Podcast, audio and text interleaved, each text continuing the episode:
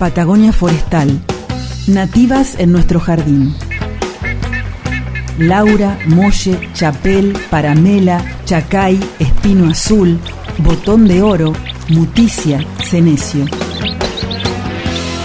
Descubrí el valor de las nativas para tu jardín.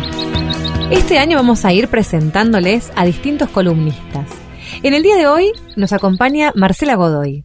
Ella es ingeniera forestal y nos va a hablar en el 2021 sobre nativas en el jardín. ¿Cómo estás, Marcela? Hola, ¿cómo estás, Carla? ¿Qué especie trajiste para hoy, Marcela? Hoy traje el chacay, que también se llama espino blanco. Ah, mira. Y chacay quiere decir en mapuche, eh, alude a un arbusto espinoso. Contanos un poco entonces. Y el chacay, vos sabés que todos los, todas las plantas y bueno, los animales también tienen un nombre científico para no confundirse y decir exactamente, hablar del, exactamente de la planta que se quiere hablar. Y son dos nombres, es como si fuera el nombre y el apellido. Uno se llama, es el epíteto genérico o la voz del género y el, la especie en sí. Y el chacay se llama Discaria chacaye. Y Discaria eh, viene de, de, discos, porque en el pistilo, o sea, en la flor femenina, la parte del pistilo tiene en su base un disco carnoso que tiene forma de llave. Por eso se llama, el género este se llama discaria. Y hay un montón de géneros discaria en el hemisferio sur que tienen esa característica. Bueno, es un arbolito eh, más bien bajo, de 3 a 5 metros de altura, tiene una copa de 2 metros de diámetro. Esto es importante saberlo para ver cuán espaciados uno de otro los queremos plantar, si es que queremos plantar, por ejemplo, una fila. Eh, tiene las ramas rectas, con espinas, no es tan espinoso, pero tiene espinas, eh, terminales y laterales, o sea, cuando termina la rama y en la parte de, los costados. Sirve para formar cercos vivos y el follaje es verde oscuro, eh, brillante, o sea que es bastante vistoso. Cuando florece en la primavera, eh, las florcitas son más bien pequeñas, de color blanco, y puede crecer tanto a media sombra como a pleno sol. Y al ser una especie pionera, o sea, o sea que es una de las que primero se establece cuando no hay vegetación, el chacay, se adapta bien a sitios que están degradados. O sea que el suelo puede ser que haya volado o, que haya tenido movimiento, ahí se puede establecer bien el chacay. Y lo, interesante también del chacay es que hace nódulos en las raíces porque convive con eh, unas bacterias que son fijadoras del nitrógeno del aire. Entonces las bacterias eh, pueden vivir adentro del, de la raíz eh, o sea, el, chacay sería huésped, el hospedante de la, de la, bacteria y la bacteria le da como retribución nitrógeno para la planta. O sea que puede aumentar el nitrógeno que, que tiene, que, del suelo en ese lugar. O sea que aumenta la fertilidad. Una muy buena socia para el jardín. Sí, una muy buena socia para el jardín y le da un aspecto más bien para mí, modo de ver, Sí, eh, más bien rústico o muy, este, muy autóctono de este lugar, porque en otras partes del mundo no existe este arbolito.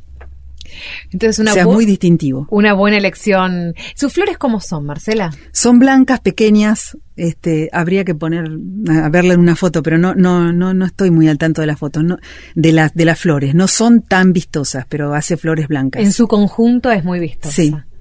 Bueno, qué interesante, Marcela.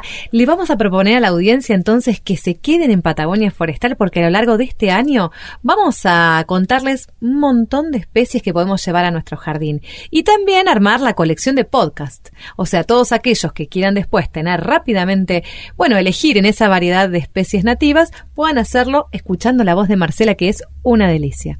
Gracias. Todos los jueves de 18 a 19 con la conducción de Carla y Héctor. Patagonia Forestal, edición 2021. Yo soy Liliana Contardi y soy una de las responsables del vivero experimental del CIEFAP Y nuestro vivero se ha ido consolidando como un espacio que se brinda para hacer pasantías laborales a estudiantes de distintos niveles. Eh, algunos, por ejemplo, realizan sus prácticas profesionalizantes. Esto es una actividad importante porque les permite a ellos capacitarse en una tarea concreta. A nosotros nos permite formar gente y transmitir lo que vamos aprendiendo en el día a día sobre lo que es la temática nuestra, que es la reproducción de especies nativas. Respecto de las especies con las que trabajamos, tenemos alrededor de 30 especies nativas, eh, tanto arbóreas como arbustivas y subarbustivas. Estas son todas reproducidas desde la semilla. Nosotros cosechamos los frutos, luego realizamos la extracción de la semilla, la limpieza, evaluamos la calidad de la semilla, realizamos la siembra, y los posteriores cuidados que deba tener a través de la etapa de cultivo hasta lograr un plantín de dos o tres años dependiendo de la especie para ya ser llevado a un terreno definitivo. Tenemos especies que no se reproducen en otros viveros, comúnmente no se encuentran en otros viveros, como por ejemplo te puedo mencionar el chapel o el siete camisas que son del área de cotono o por ejemplo del área un área más esteparia tenemos molle, Botón de Oro, Cenecio, Mamuel Choique, solo por mencionarte algunas.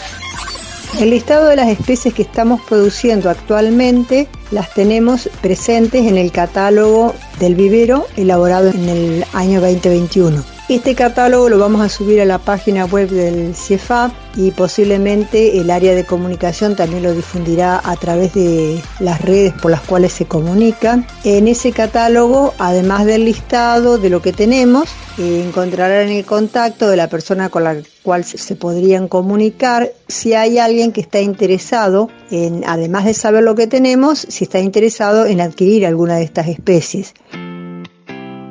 Patagonia Forestal, Diálogo de Saberes.